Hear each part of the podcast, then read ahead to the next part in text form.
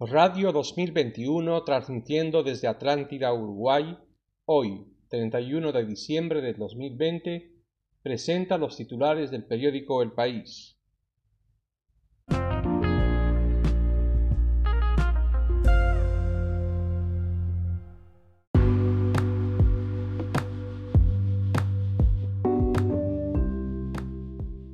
COVID, hay pacientes en CTI en 10 departamentos.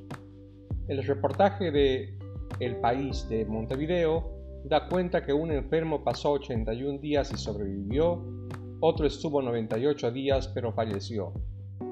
Por tercer día consecutivo, el Sistema Nacional de Emergencias reportó que de todos los que transitan la enfermedad del COVID-19 en Uruguay, hay 74 internadas en CTI pero las 74 de ayer no son todas las mismas que las de anteayer. En estos tres días hubo 25 nuevos ingresos que supieron a 25 que fallecieron o fueron dados de alta. El internado que lleva más tiempo está hace 35 días en cuidados intensivos, pero no es el récord. Entre las 260 personas que alguna vez cursaron la enfermedad en CTI, una estuvo 81 días y sobrevivió. Otra pasó 98 días pero falleció. Hasta ayer había camas ocupadas por pacientes COVID en las unidades de cuidados intensivos de los 10 departamentos del país, y entre todos ellos representan a una de cada 10 plazas de los CTI del país. Aunque la ocupación haya aumentado, y aunque según el intensivista Arturo Briva es lógico que siga creciendo en las próximas dos semanas porque el CTI es una foto con un retraso de las infecciones contraídas hace dos semanas atrás, los médicos han podido mejorar los tratamientos. En lugar de entubar a todo paciente positivo que ingresa a cuidados intensivos, ahora se evita la ventilación invasiva y se dan corticoides para desinflamar. Eso reduce la mortalidad y el tiempo de hospitalización.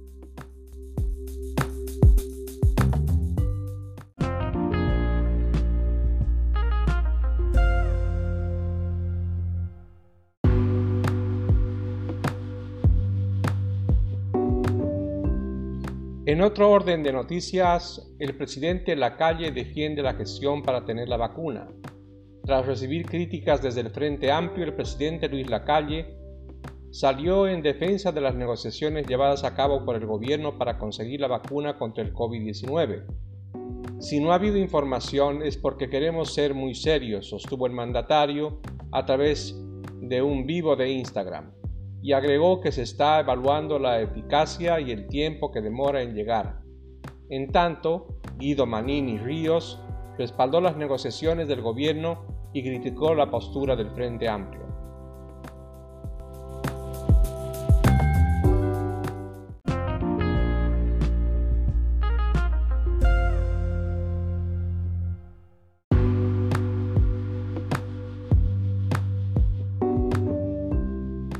Las noticias continúan porque el año del dólar indica que hay una suba del 13.4% menos que 2019.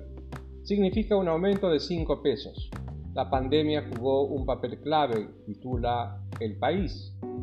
El 2020 fue un año que estuvo caracterizado por la pandemia del COVID-19 y su incertidumbre y el dólar no fue ajeno a eso.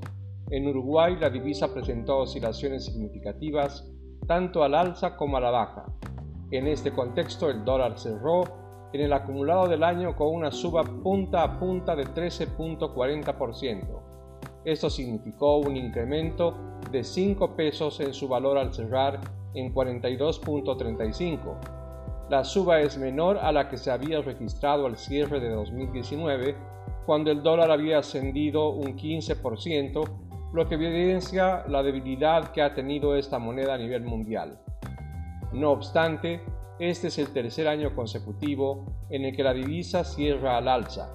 El Banco Central participó de forma activa en el mercado, compró un total de 491 millones de dólares y vendió 180.4 millones de dólares.